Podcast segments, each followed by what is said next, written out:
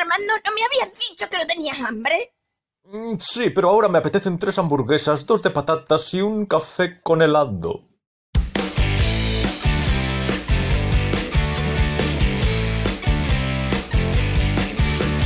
Hola Marcos. Hola Armando. Último archivo es de junio de este año. Tres meses. Tres meses, hace tres meses que grabamos. Hace tres meses. Aquel día grabamos dos episodios. Ajá. Entonces, bueno, los hemos ido.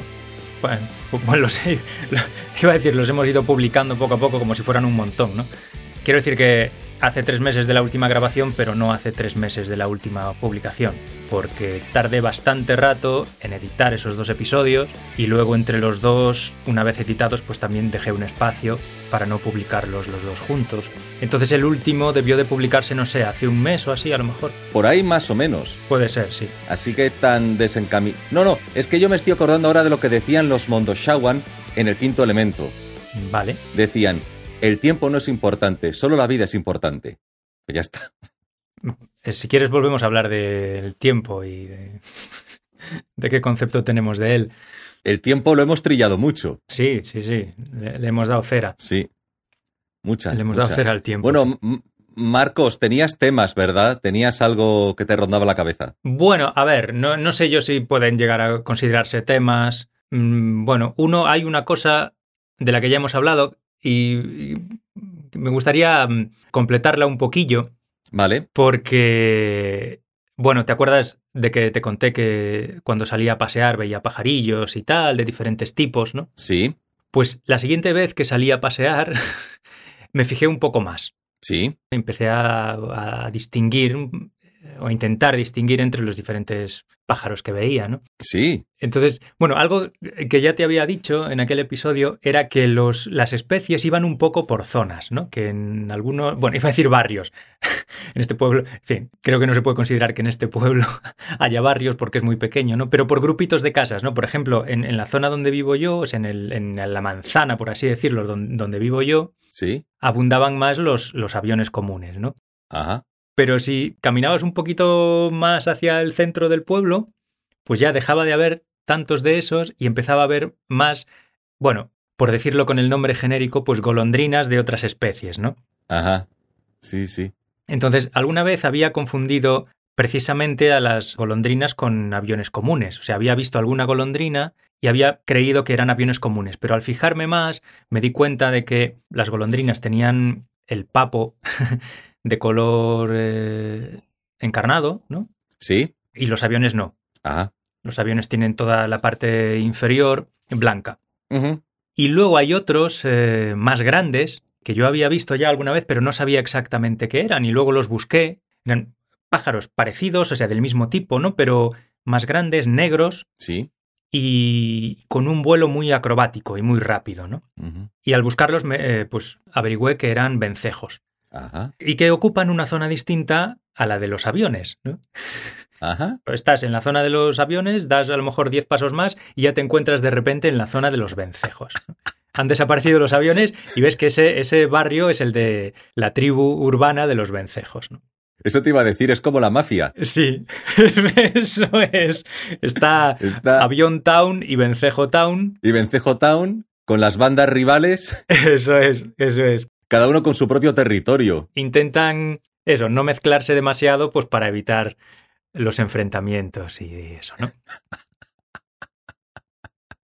Y hacen pintadas. Y luego pues me fijé en otros pajarillos que iba viendo y me los apunté, todos los que había visto, ¿no? Ajá. Además de los aviones, las golondrinas, los vencejos. Vi también un jilguero, Ajá. que son, son animales muy, muy coloridos, ¿no? Son, bueno, tienen, ahora mismo de memoria, no sé si me acordaré, pero creo que tienen amarillo, rojo, negro, son bastante llamativos. Por supuesto, cigüeñas en, la, en el campanario de la iglesia. Hay un nido enorme y bueno, pues sí, en, en la época más calurosa pues están ahí las cigüeñas. O sea, cuando termina el invierno vienen las cigüeñas y están ahí hasta ahora, hasta finales de verano. Eh, hay mirlos también. Una abubilla vi, que es otro pájaro también muy llamativo. Si lo buscas lo verás. Tiene así como una cresta hacia atrás y, y también tiene muchos colores. Es, es muy chulo. Y el que más me llamó la atención, que no lo conocía, y lo tuve que buscar después, ¿no? Se llama Oropéndola europea. Nombre común. Ese es el nombre común, oropéndola. Oropéndola. Oropéndola europea es el nombre común. El, el nombre científico no me lo apunté. Ah, es que casi casi suena ya a, A latín, ¿no? a latín ya. Sí. Ese es el nombre común.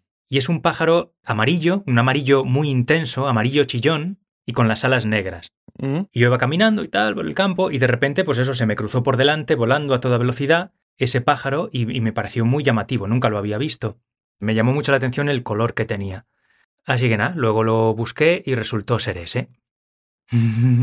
Oropéndula. sí, oropéndola europea, es muy bonito. Oropéndola. Oropéndola, sí. ¿Y oro vendrá de oro de oro, del oro, por su color? Claro, me imagino que es por el color amarillo.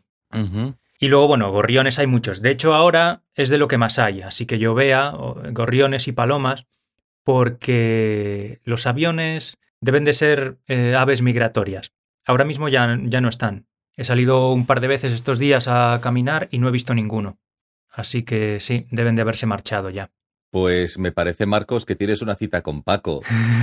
Me imagino que o tú te bajas con él o nos bajamos a, al Madrid Río o él se sube contigo allí a, a darte una charla. Porque él encantado. Bueno, sí, me, me puede instruir más. Sí, sí, sí. Claro, él verá muchos que yo ni, vamos, ni, ni perciba, claro. Claro, como le prendas la mecha, él ya no para. O sea que... Y él encantado Le prendo la mecha y se va a poner colorado como la oropéndola europea. y disfrutando mucho. Mm. Disfrutaríais los dos. Bueno, si yo puedo, os acompaño, ¿eh? Si yo puedo, os acompaño. Guay.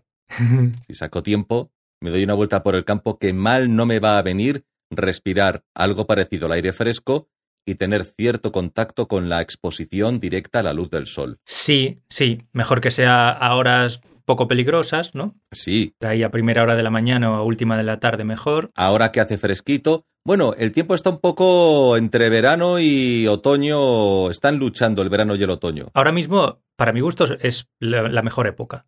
Sí. Sí. En Madrid es el eso, finales de septiembre es inmejorable, hace un tiempo maravilloso, ni frío ni calor, hace el suficiente calor como para no tener que estar tapándose con capas y capas de ropa. Yo en casa estoy vestido como en verano, Sí. pero hace el suficiente fresco como para no estar sofocado todo el día. Y estar a gusto y no necesitar un ventilador, ni aire acondicionado, ni Cristo que lo fundó. Ahora mismo se está de maravilla, o sea, si, si, si estuviéramos así todo el año, Ay, ve- sí. vivir aquí sería una maravilla, pero Mañanas y tardes fresquitas. pero el invierno no se hace esperar. Sí. ¿Cómo se llama la obra en la que se basaron para hacer Juego de Tronos? Un largo, un duro invierno, ¿cómo es? La o- Un- se un basaron en una obra para hacer juego de... ¡Ah! ¡Ah! Sí. Canción de Hielo y Fuego. La saga, Canción de Hielo y Fuego. Pero la canción de Hielo y Fuego tiene un capítulo, ¿verdad?, que pone un invierno más duro o más largo o algo así. Pues ¿Cómo se llama? O ya llega el invierno. lo que pasa, sí, vale. En ese mundo, en el mundo de Juego de Tronos, hay una casa que es la casa Stark. Que ahí está Iron Man, ¿no? En la casa Stark. O sea, hay, hay como diferentes reinos, ¿no? Y uno de ellos está, sí, gobernado por la casa de los Stark, cuyo lema es se acerca el invierno. Se acerca el invierno. se acerca el invierno. En ese mundo, de vez en cuando, llega un, un invierno frío que dura muchos años, ¿no? Es como una mini era glacial, ¿no? Ajá. Y como ellos viven en el norte, claro, Lo sufren más que nadie. Cuando les llega el invierno, se tienen que preparar porque va a durar mucho tiempo y va a ser muy duro y, y lo van a pasar mal.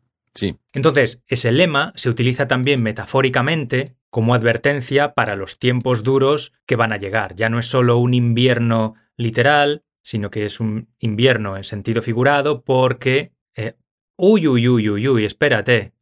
¿Qué hijos de... ¿Qué pasa? El Zoom, la grabación. Me pone, su reunión gratuita terminará en 10 minutos. A mí no me ha salido. Ah, te sale a ti porque eres el anfitrión. A mí no me ha salido nada. Yo soy el anfitrión y llevo más, claro, llevo más tiempo conectado. ¡Qué cabrones! Pero llevamos. Bueno, desde que hemos empezado a rajar, desde Zoom de grabación aquí me sale el archivo 12 minutos. Ya, pues no sé, debe ser media hora o algo así, lo que te dan, o una hora o lo que sea, yo no sé en, en qué momento... No hemos estado tanto tiempo hablando. No, no hemos estado una hora, pues deben de ser 40 o 45 minutos desde que creas la reunión, ¿sabes? ¿Tanto tiempo hemos hablado antes de grabar? Yo te mandé el mensaje a las 11, o sea que sí, llevamos casi una hora. 22 minutos, dentro de 10, el archivo Pero claro, se puede volver a entrar y salir, lo que nos, nos limita el tiempo de grabación. Si esto, si esto es un trial, Espera, vamos a esperar a que esto se pare. vale, Vamos a esperar a que esto se pare, a ver si puedo crear otra nueva. claro, porque a lo mejor, Y si no, joder, si no vamos a tener que volver al Skype. hombre, si nos da cada vez que grabemos para hacer un archivo de media hora, son programas de media hora también para que, como no grabamos muy a menudo, grabar varios cortitos a lo mejor. Sí, sí, nos ponemos ese límite, nos ponemos ese límite y bueno, intentamos aprovechar el tiempo y tal. Bueno, está bien. Yo Bueno. creo que es más, debe ser más de media hora, porque, bueno, no sé exactamente a qué hora empezó el. Mm, Es un poco más de media hora. Deben de ser 50 minutos. No sé cómo lo cuentan ellos. Porque el primer mensaje que yo te mandé a ti debe ser una, en torno a una hora. Una hora o 50 minutos. Pero desde que tú me envías el mensaje empieza el, a contar la cuenta atrás. O desde que lo abrimos. No lo sé. Debe de ser desde el momento en el que se crea la reunión, ¿vale? Ajá. Entonces debe de andar por, por los 50 minutos, una hora en total, Vale, ¿vale? vale. O sea que para la próxima, si nos permiten abrir una nueva sesión de grabación, solo estará limitada por el tiempo, Mm. es empezar a rajar Sí, y aprovecharlo al máximo, claro. sí, tendríamos, pongamos que tendríamos 50 minutos desde que crease yo la reunión. Ya. Bueno, pues nada, eh, no, sé qué, no sé qué te estaba diciendo. Estabas con Juego de Tronos, estabas ah, con pues el eso, invierno. que el lema ese, dentro de la historia, pues se convierte también en un, en un lema metafórico, ¿no? Porque se aproximan tiempos jodidos, de conflictos, de, de guerras entre distintas familias y tal. Entonces, se acerca el invierno no solo literalmente, como concepto atmosférico, Sí. sino también metafóricamente como momentos de dificultad. Yo que no estoy muy versado en Juego de Tronos, quiero entender que para ellos, cuando se acerca el invierno, significa que o se lanzan a otros territorios o se mueren de hambre. No, no, no, no, no, no. No, significa No que se- no, no, no se lanzan a otros territorios. Simplemente tienen que estar preparados para, para la dureza que llega. Ajá. Ya, tienen que aprovisionarse, tienen que defenderse, tienen que, bueno, simplemente mentalizarse, ¿no? mentalizarse de que la cosa no va a ser fácil. A lo mejor es al revés, pregunto. A lo mejor son otros los que aprovechan su debilidad durante el invierno para ir a por ellos. Ya, pero eso es como declararle la guerra a Rusia e irte a Rusia a pelear contra ellos, ¿no? Es decir, sí, claro, ellos están acostumbrados a- a- al entorno en el que viven, claro. a las condiciones en las que están. Entonces, en ese sentido, ellos tienen ventaja respecto a los posibles atacantes. Que se lo digan a Napoleón y Adolfo Hitler. Claro, por eso. Mm. Entonces, simplemente, claro, imagínate eso. O sea, si tú sabes que dentro de poco llegará un invierno que durará seis años y en el que las temperaturas constantes serán de 20 grados bajo cero, Ajá. pues bueno, si eres una familia que vive desde siempre en, ese, en esa zona, pues es lógico que tengas un lema que diga si acerca el invierno. Claro. Su supervivencia depende de estar preparados para eso, para esas condiciones. Ya, ya, ya. No había otro sitio, ¿no? No, hab- no había otro sitio. No, no. Qué, qué pe- qué pequeño es el mundo, oye. Es como el monólogo de Luis Piedraíta, en el que se pregunta qué vieron los esquimales Cuando llegaron allí dijeron, ahí nos quedamos. cuando llegaron al Polo Norte dijeron, sí, aquí, aquí, aquí Aquí nos nos quedamos. O sea, atravesaron el Ecuador, los eh, trópicos, Europa y tal, no sé qué, y ninguno de esos sitios les valió, Les satisfizo. les No, no, satisfizo. claro. Pero cuando llegaron al Polo Norte dijeron, este es nuestro lugar. Este es nuestro lugar. Aquí por fin, Ballenas, focas y hielo. por fin hemos encontrado el sitio perfecto. Este es nuestro hogar. ¿Quién le puede pedir más a la vida? Eso es. Pues, oye, no, no, es que piénsalo bien. Hombre, con respecto a ese, eh, claro, eh, esta reflexión creo que ya la hemos planteado alguna vez. Es la idea de por qué, siendo tan pocos humanos como eran en el pasado, andaban o podrían andar tan a la gresca entre ellos, teniendo tanto espacio. Y la respuesta es, claro, lo que ocurre es que esos pocos humanos necesitaban un espacio amplísimo que le diera acceso a una cantidad razonable de caza, de agua o de vegetales, Sí. que podían ser hectáreas y hectáreas en las que ellos se movían. Mm. Y si se encontraban con otra población a muchísima distancia que veía que a lo mejor había más recursos, pues se liaba. Sí, Claro, se liaba. claro. Sí, sí, sí. Y, y- Entonces, a lo mejor al final, Perdón, perdón. Dime, dime. no, te- sí, que, que al final esos esquimales decían, vale, pues hasta aquí este es el límite, aquí tenemos unos recursos, no nos complicamos. Estamos nosotros, no hay muchos más. Ya, aquí no va a venir nadie a tocarnos la- las narices, ¿no? Aquí nadie va a venir a tocarnos las narices. Ya, Podemos sobrevivir y nos quitamos de líos. ya, sí. Con el paso de, sí, de los milenios, pues ah, claro, al final, si te van echando de otros sitios, pues al final tienes que instalarte donde puedas estar tranquilo. Claro, si bajamos un poco más, ya nos encontramos con más gente. Eso es. Y ya estamos a la gresca con ellos. Ya están los rusos que están- siempre, siempre están tocando la, la moral en todas partes. Hombre, hombre, oye, oye, oye, ¿qué pasa con los rusos? Un saludo, un saludo a nuestros oyentes rusos, a los que adoramos Pues sí, desmesuradamente. yo no tengo nada en contra de los rusos. Yo tampoco. Yo tampoco. No, no. Me han dicho no. que además tienen un, un vocabulario de palabrotas muy rico. ¡Ay! ¡Ay! Eso es un signo de cultura. ¿Sí? Y no estoy ironizando. No, no, lo, lo sé, lo sé. Sí. Pues sí, sé de buena tinta que es un idioma muy rico en, en improperios. Palabrotas. Mm, sí, ¡Qué bien! sí, sí. Me gusta. Eso me gusta. Eh, no sé, yo estoy con la espada de Damocles. Bueno, estamos los dos con la espada de Damocles Sí, del dios Cronos, en este caso Cronos y Damocles sobre nuestras cabezas. De repente esto va a decir ¡pum! Se acabó. queda minuto y medio. En ese caso, bueno, avisamos de antemano a nuestros oyentes de que esto puede morir en cualquier momento. Resulta que hoy hemos, hoy hemos hecho el experimento de grabar, de, bueno, de grabar, de hablar a través de Zoom Zoom. y como pocas veces lo había usado yo antes, no sabía que el tiempo, si no pagas, es limitado, el tiempo de las, de las reuniones de Zoom. Entonces esta, eh, en la que estamos Armando y yo ahora mismo, está a punto de echarnos. Ya me avisan de que queda menos de un minuto. Menos de un minuto. Ya me podían decir los segundos, ya me podían decir cuántos segundos, porque solo ponen menos de un minuto. Yo qué sé qué significa eso. ¿Qué hacemos? ¿Qué hacemos? A ver, son 20 minutos de grabación. Sería el programa más cortito. No vamos a alargarlo, ¿no? No, sí, hombre, sí. Vamos a alargarlo porque quiero hacerte una pregunta. Bueno, alarga. O sea, alargarlo quiero decir, podemos abrir otra sesión de Zoom, Dios mediante. Sí, si nos dejan. Y eso, si- eso, Dios si nos mediante. dejan, nos vamos a querer. Haremos de las nubes terciopelo y así los dos cerquita de Dios. Será maravilloso. Lo que queramos. Nos amaremos. Bueno, voy a, voy a. Mira, ya me echan. Ya nos han echado. Fuera, fuera, fuera de aquí. Fuera. Fuera, fuera, fuera, fuera.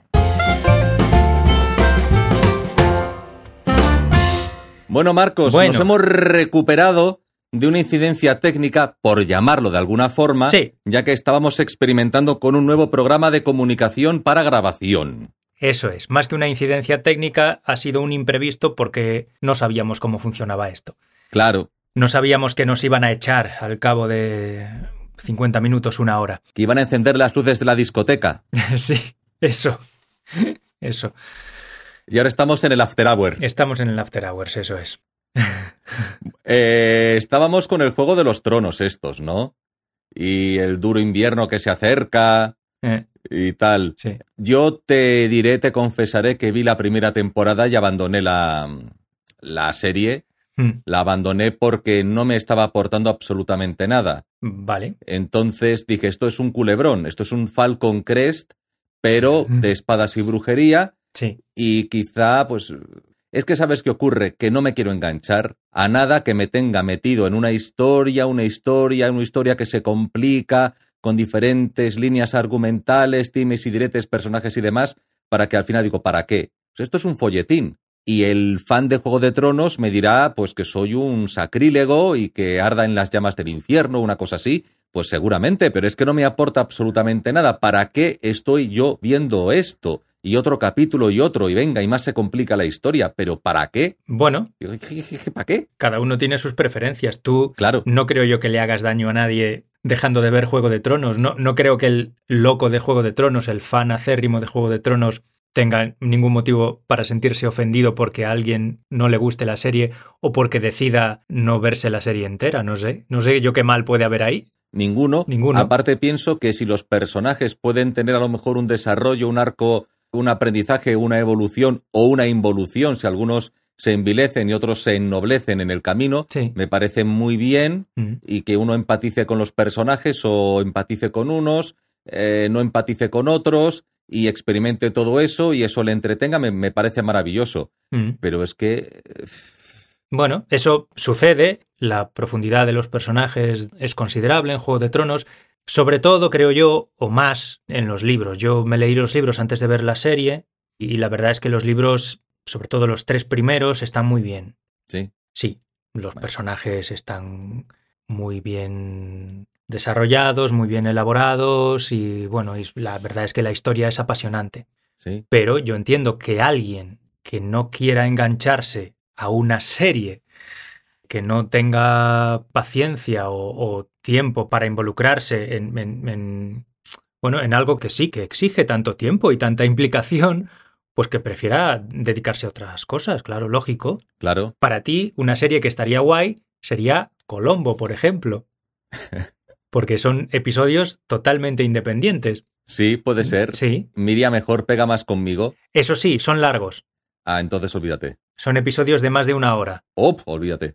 Pero no tienes por qué vértelos de una sentada. Mira, al final es por falta de tiempo y porque tengo otras inquietudes, tengo que colocar una balanza y decidir tiempo limitado, prioridades, responsabilidades e inquietudes. Sé que es limitado, pongo la balanza y al final pues acabo dedicándome a otras cosas. Claro. Y por eso pues ya películas y series es algo que, que tengo muy muy abandonado, Ya. muy abandonado. Sí, es verdad que, bueno, son cosas que, que te quitan tiempo de, de vida y tú puedes considerar que hay otras prioridades que son más merecedoras de que emplees tu tiempo en ellas, obviamente, claro, sí. Sí, Sí, sí. sí, sí. Las series, las pelis, pues lo que tienen es que, bueno, si están bien hechas, pues te remueven emocionalmente, ¿no? Mm. en el sentido que sea, pero claro, son una actividad pasiva, valga la paradoja, Sí, y uno puede decidir que su tiempo está mejor empleado en hacer otras cosas. Yo lo entiendo perfectamente, cada vez me doy más cuenta de eso, cada vez tengo más la sensación de que le estoy quitando tiempo a mi verdadera vida cuando lo empleo en ver series o pelis. Además, cada vez me afectan más eh, emocionalmente también y, y lo paso mal viendo. Cada vez me emociono más en todos los sentidos y sufro, sufro yo quizá de manera innecesaria, Ajá. teniendo en cuenta que la vida por sí misma ya nos ofrece bastante carga emocional Ya. sin necesidad de crearla artificialmente a, a base de ver películas y series. Pero bueno, Eh, ¿Es verdad? Marcos. sí, dime. Ah, per- ah, perdona. ¿No? No, sí, no. sí, termina, termina. Sí, bueno, Es iba a decir que, es verdad que... a- es que esto me, me viene al hilo para sacar un tema, pero termina, termina, que no se me olvida. Vale. También es verdad, por otra parte, que muchas veces con series o pelis, a lo mejor el acceso a mm, ese mundo emocional que a veces en la vida tendemos a reprimir, se produce de forma más directa y menos filtrada y con menos resistencia por nuestra parte. Quiero decir que muchas veces en la vida pues ofrecemos resistencia al contacto con las emociones. Y por lo menos en mi caso, con las películas y las series que me tocan emocionalmente, no sucede eso. Es decir, Ajá. reduzco las defensas, bajo las defensas y permito una comunicación directa con mi parte emocional. ¿no? Ajá. Entonces pueden ser útiles en ese sentido, terapéuticamente, creo. Sí. Pero requieren tiempo, sí, y no siempre se tiene o no siempre es lo más razonable utilizarlo para eso. Claro, También se puede acceder a las emociones de otra forma si uno está dispuesto. O sea, claro. uno puede estar dispuesto a abrirse en la vida real y no depender de la ficción necesariamente para estar, para ser susceptible al, eh, al movimiento emocional.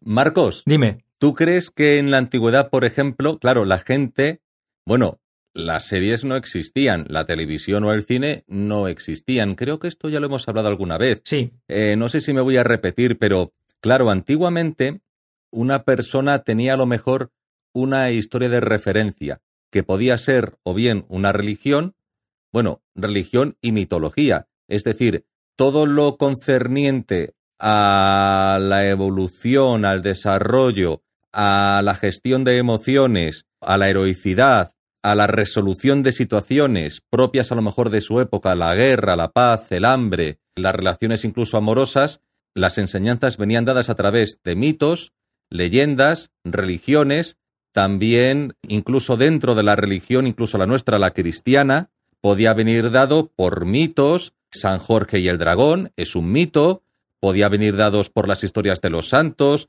podían venir dados por héroes caballerescos, y más o menos a través de esas historias uno recibe ese aprendizaje vital. Mm. Eh, pero era algo muy reducido. Era una historia que se podía desarrollar más o menos y con eso avanzabas, tenías una referencia, un par de referencias. Ahora los guionistas usan toda esa tradición, elaboran nuevos contenidos para aportarnos día tras día nuevas series, nuevas propuestas para que nosotros, al fin y al cabo, las consumamos, porque de eso se trata. Es producido y tiene que ser consumido para que exista un retorno en forma de beneficio que permita el sostenimiento de una industria. Mm, sí, claro. Es un producto de entretenimiento. De entretenimiento. Mm. Antiguamente un señor iba por los pueblos, un bardo, cantaba cosas, cantaba historias, cantaba gestas y luego pasaba una gorra. Mm, Dame una monedita. Bueno, pues es lo mismo, pero a mayor escala.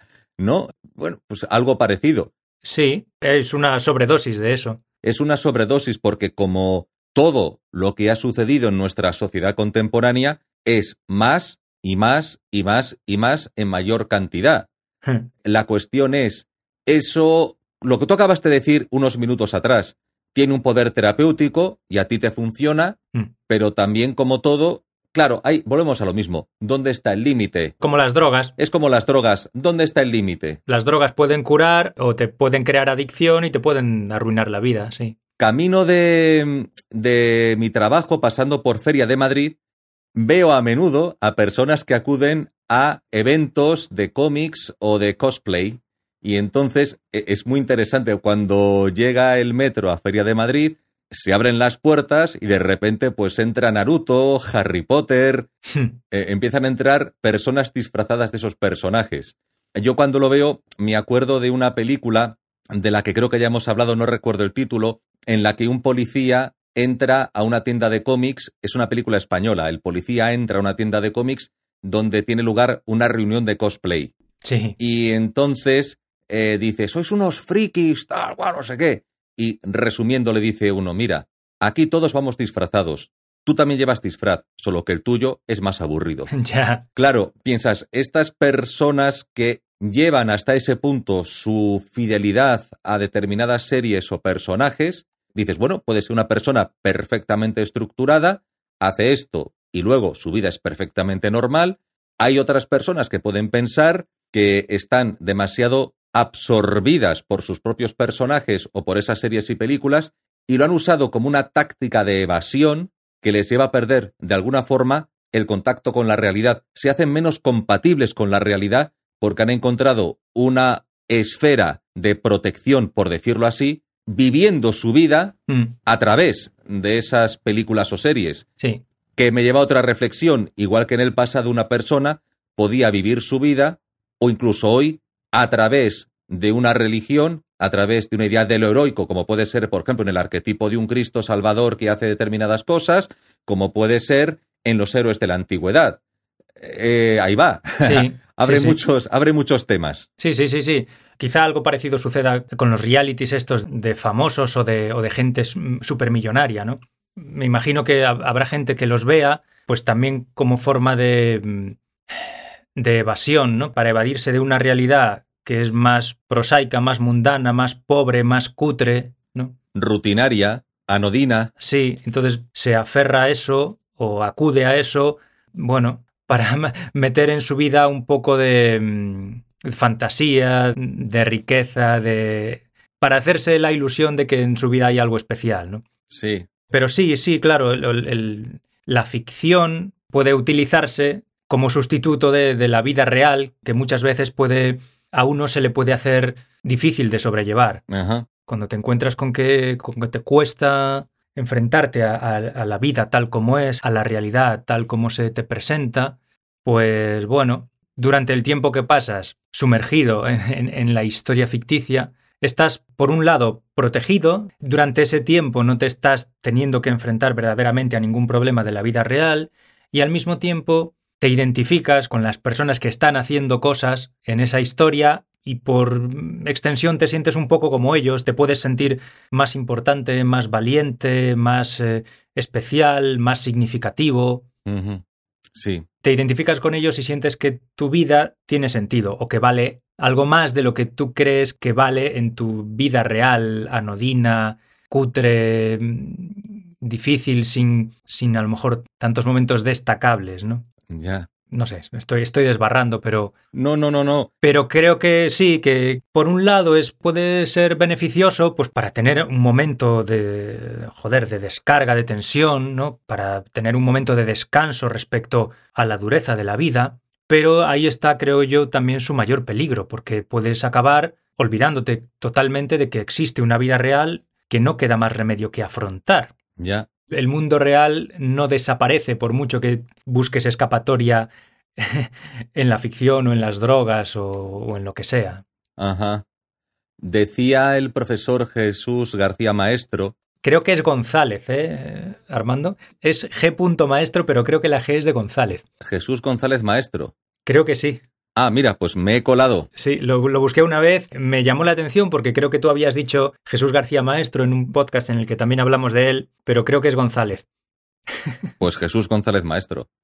Decía, claro, hay que distinguir entre mentira y ficción. Claro. Una novela, una serie, una película no es mentira, es ficción.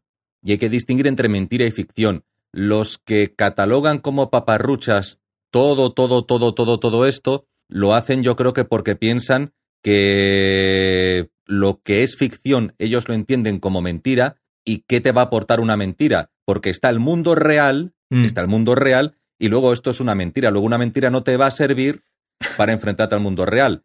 La otra forma de verlo es, bueno, esta ficción que no mentira forma parte del aprendizaje y se ha usado a lo largo de siglos, no milenios, precisamente para dar unas herramientas que nos permitan enfrentar el mundo real. Sí. Forma parte del aprendizaje. Entonces, ha ocurrido a lo largo de la historia. No hay civilización o cultura que no tenga una serie de mitos, leyendas, historias, religión, lo que sea, arquetipos, eh, una narración que no sirva para educar a una población en cuanto a cómo gestionar su relación con el mundo real. Sí. La cuestión es, esta ficción que no mentira, que se supone, se supone si continuamos con esa función de las historias y las leyendas, debería ayudarnos a enfrentar mejor la realidad y no a convertirnos en semillitas enterradas en la tierra. Claro. Claro, esa debería ser la idea. También, fíjate, abro otro frente. Tú puedes pensar que esas, eh, esa ficción, desde una perspectiva materialista, es una suerte de opio que mantiene cohesionada a una sociedad en un momento determinado de la historia para que no se desbande. Y cuando ese mito fundacional desaparece, esa sociedad se deshace porque ya no encuentra ese elemento de cohesión que la sostiene en el tiempo. Y ahora, en nuestra época, surgen contenidos audiovisuales que presentan ideas, que intentan educar a la población en cuanto a cómo gestionar supuestamente el contacto con la realidad, puede que sirva para hacerlos más compatibles, puede que los haga más inhábiles en cuanto a esa relación con la realidad, puede que la ficción, que no es mentira, les esté mintiendo en cuanto a lo que es la realidad, no lo sé, y puede que una sociedad termine deshaciéndose a través de unas historias que no los hacen compatibles con la realidad o cohesionándose. Toma ya, hala, ya lo solté. Yo creo que el problema está en que esa ficción se utilice como sustituto de la realidad. El problema está cuando esa ficción sustituye a la realidad. Aunque de entrada, evidentemente, no, se pueda considerar mentira, porque una mentira es aquello que se intenta hacer pasar por la realidad, no siéndolo, y en principio nadie cree, ninguna persona mentalmente sana, se cree que lo que está viendo en la ficción es real, salvo que se lo presenten como realidad, ¿no? Sí. Eh, me perdí un poco. Eso que el problema está en que esa ficción deje de ser una herramienta y se convierta en un sucedáneo de la realidad o en un sustituto de la realidad. Claro. En una realidad paralela a la que puedes acudir para no tener que enfrentarte a la, auténtica realidad. A la auténtica realidad. Sí. Y encima, claro, cuando añades a eso el factor de lo comercial, Sí, claro, cuanto más tiempo, hoy en día, el verdadero producto comercial es la atención de los espectadores. claro. Entonces, cuanto más tiempo se consiga tener a alguien pendiente de algo, más beneficio económico se le saca a un producto, ¿no? Ajá. Con lo cual, ya no solo se está ofreciendo una herramienta para aprender a manejarse en la auténtica realidad, sino que lo que se está ofreciendo es una atracción infinita, una atracción infinita que te tenga, pues eso, permanentemente enganchado y, y permanentemente dando beneficio a quienes te ofrecen esa herramienta, entre comillas, o ese escape. Claro. Mm. Claro. Puede ser lo mismo la, la religión también, o sea, la religión Sí, yo mm, tiendo a ser escéptico respecto a ese concepto de la religión como fuerza cohesionadora de las sociedades y tal. Pero bueno, suponiendo que sea eso, además puede ser también una herramienta, ya no que pueda utilizar la gente pues para sentirse conectada con sus semejantes o para tener una sensación de comunión con una realidad superior a, a sí misma que le permita enfrentarse con más valor a la realidad, por ejemplo, ¿no? Por tener menos miedo a la muerte o lo que sea, ¿no? sí. Sino que también puede ser una herramienta de la gente que utiliza esa religión para tener sometidos a los demás. Eh, sí, Claro, puede ser una herramienta de sometimiento. sí, claro, pero volvemos a lo mismo. Esa herramienta de sometimiento, buscando un ejemplo muy pueril, una persona muy fan de Harry Potter, eh, a lo mejor, supongamos que pasa de la religión, de los curas, de... También. Y ha encontrado a lo mejor un sustituto en Harry Potter. Sí, Hombre, no esperamos que este señor, por eh, leer Harry Potter o ver las películas, vaya a las cruzadas. claro, es, No, que, es, que hay, No, claro, es que hay una Bueno. diferencia muy grande. O sea, la diferencia está en que la religión, para que sea efectiva, te la tienes que creer, evidentemente. mm, Claro, Harry Potter no hace falta, no hace falta que te creas que Harry Potter es real para que dediques tu vida entera a Harry Potter. Harry Potter puede suponerte tanta satisfacción, tanta puede suponerte una evasión tan placentera que puedes decidir dedicar todo tu tiempo a todo lo que tenga que ver con Harry Potter sin necesidad de creerte que eso, bueno, que ese mundo existe en la realidad.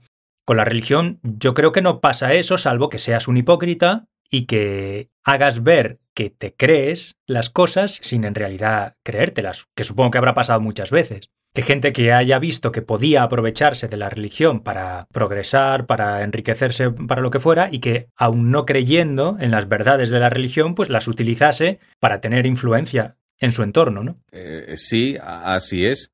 Eh, una pregunta. Sí. No sé si ha sucedido. A ver, voy a plantear un escenario, ¿vale? Hipotético. Vale, La autora de Harry Potter dice algo, lo que sea, se manifiesta sobre algo. sí, Claro, como tú eres fan de Harry Potter, ella tendría más poder de convicción hacia el fan de Harry Potter en concreto si, por ejemplo, se presentase, yo qué sé, a primera ministra del Reino Unido, por decir algo. Es la autora de Harry Potter, los fans de Harry Potter la votarían en masa. O no, no necesariamente, es una posibilidad. O si ella se manifiesta acerca de algo, creo que este tema ya lo hemos tratado, al ser la autora de Harry Potter, el lector de Harry Potter, el que ha visto todas las películas, suponemos que va a tener en mayor consideración lo que diga la autora de la obra porque le ha proporcionado tanto a su vida que negarle, no sé cómo decirlo, negarle potencia a lo que ella dice sería como negar su capacidad para haber hecho algo maravilloso de lo que él ha disfrutado. Me, eh, me creo que me, no sé si me... Sí, sí, sí, te entiendo. Mm, bueno. Eh, mm, evidentemente no sé qué porcentaje de los aficionados a Harry Potter estarían dispuestos a, a votar por esa señora si se presentase a las elecciones. Y no sé hasta qué punto seríamos capaces en general de discernir... Uy, mira, me están diciendo que la reunión termina dentro de 10 minutos. Bueno, ¿Cuál es el tiempo estimativo? ¿Que ha sido media hora, 20 minutos? Ah, eh, espérate que lo miro ahora. Creo que 40. Eh, ¿Qué hora es? Ahora son y 49. A ver si se abre, si se me abre esto y lo veo. Correo enviado 19, 49. De momento ya- son 40 minutos. 40 minutos. Son 40 minutos, sí. Claro, lo que tú estás diciendo, Eh, Lo que, quiero, lo, que iba, lo que iba a decir, que no, por culpa del aviso este no he acabado, era que no sé en general hasta qué punto estamos capacitados nosotros para discernir entre la capacidad artística de alguien sí, y su capacidad ética, por una parte, claro. Y a lo mejor su capacidad, incluso, bueno, en este caso, capacidad de gestión o capacidad de manejarse en ámbitos de la vida que no tengan que ver con la creación artística. Con la creación artística. Es decir, tú puedes leer Harry Potter, evidentemente, pues para crear el mundo de Harry Potter en el que hay una serie de, de valores y en el que se supone que el bien vence al mal y se supone que los que hay una especie de fondo ético que apoya la defensa de los oprimidos o de los marginados, todo eso, ¿no? Sí, Eh, se supone que para que un autor cree ese mundo, tiene que tener una cierta base ética que sostenga esa- esas ideas, ¿no? Y que y, claro. y podemos llegar a suponer que esa persona teniendo influencia en la vida real, bueno, pues tendría, estaría motivada para llevar esas creencias éticas a, a su labor pública, ¿no? Claro. Pero ¿hasta qué punto podemos estar seguros de eso? ¿Hasta que no podemos sospechar también que esa persona tenga una especie de intuición muy fina sobre cómo funciona la psique humana y que sepa qué hilos hay que mover para que sus lectores se emocionen, para que sus lectores se identifiquen con los personajes y que eso en realidad no tenga nada que ver con sus propias ideas, con sus propias convicciones y simplemente lo utilice como una herramienta para tener éxito en el mundo editorial. Yo qué sé. Claro. Puestos a ser desconfiados, podemos, vamos, Podemos suponerlo. sí, Fíjate, por ejemplo, un carpintero. Un carpintero ebanista puede hacer un mueble bellísimo. Es capaz de hacer un mueble bellísimo, incluso a lo mejor un mueble de inspiración, vamos a decir, barroca, lleno de detalles. Bien, sí, puede pegar a sus hijos y es capaz de hacer un mueble extraordinariamente bello. Que un autor o un músico pueden hacer obras musicales o literarias bellas, inspiradoras, cargadas de buenas intenciones, sentimientos, eh, vivificador, no significa que en lo personal no pueda ser un hijo de Satanás. pero creo que no se debe confundir la ética con la estética. ¿eh? Es decir, en, la creación de muebles hermosos no creo que tenga ninguna influencia la ética interpersonal, por decirlo de alguna manera. Es decir, no creo que influyan las, los sentimientos éticos que tenga una persona en su forma de crear algo que sea bello desde el punto de vista meramente plástico. ¿Sabes lo que quiero decir? En una historia donde tiene que haber carga psicológica, yo creo que la, la ética del autor puede considerarse que tiene más influencia o que debe entrar dentro de las cosas analizables, ¿no? Sí, sí, te estoy entendiendo perfectamente. A la hora de incluso de, de analizar el contenido de la obra. Es decir, Claro. si yo analizo el contenido o la forma de una obra mm, de banistería, en ningún momento me voy a plantear cuál es la altura ética de la persona que la ha creado. Pero a lo mejor a la hora de analizar una obra literaria, sí. Sobre todo una obra, una obra literaria narrativa, ¿no? Ya. Claro, tú te enfrentas, por ejemplo, a un jarrón de una belleza extraordinaria. Puedes cometer el error de pensar que alguien que ha sido capaz de hacer un jarrón tan bello tiene que estar dotado de una gran sensibilidad plástica y por lo tanto puedes pensar que necesariamente alguien que ha podido crear algo tan bello tiene que ser una persona, pues, con sensibilidad moral. Creo que es un error que se comete con demasiada frecuencia. Equiparar la sensibilidad estética con la sensibilidad moral. moral. Luego podemos verlo en un cuadro, la misma reacción puede ser el mismo error, relacionar la obra con el artista. Puede ser en una partitura, una obra de piano, pero ahora tú dices que en el momento que damos el salto a ya no la obra plástica, ya no un jarrón, por ejemplo, o una partitura de música, damos el paso a un libro, a una serie o una película, parece que una persona que se ve obligada a manejar situaciones que involucran a los seres humanos en situaciones ficticias con las cuales nosotros podemos sentirnos identificados y empatizar de alguna forma, tendría que ser una persona que tenga algo que de no tenerlo, parece que no fuera capaz de desarrollar esos personajes, dotarlos de valores, dotarlos de una moralidad, Eh, pero claro, vuelvo a lo mismo. Si el guionista lo que hace es hacer una película horrible de personas horribles que hacen cosas horribles, Mm, uno parece suponer que tiene que ser mala persona para poder crearlos. Buscando el negativo de la fotografía, no parece imprescindible que sea una persona íntegra o estructurada o que tenga algún tipo de sensibilidad o carga moral como para poder desarrollar historias que pueden ser edificantes, angelicales y maravillosas. Cierto, por eso digo que no está nada claro. que simplemente, que claro, y no, no, no- tampoco hay por qué esperar una enseñanza moral en todas las obras literarias Eh, no, no, en absoluto, no, no, claro. o audiovisuales. No hay por qué, o sea, no tiene por qué ser ese... ¿Mm?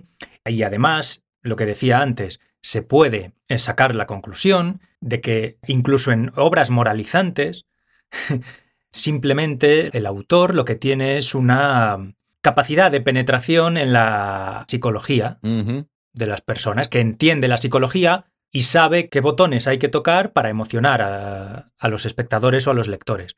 Y luego en su vida real, pues hacer lo que, vamos, lo que sea. Bueno, e- e- entiende la psicología de su público objetivo, porque el autor de Harry Potter pensaba a lo mejor, o no necesariamente, en un público objetivo. Un cantante de black metal, un cantante de un grupo de black metal, Sí. buscando. Mira, me voy a otro terreno, pero es interesante.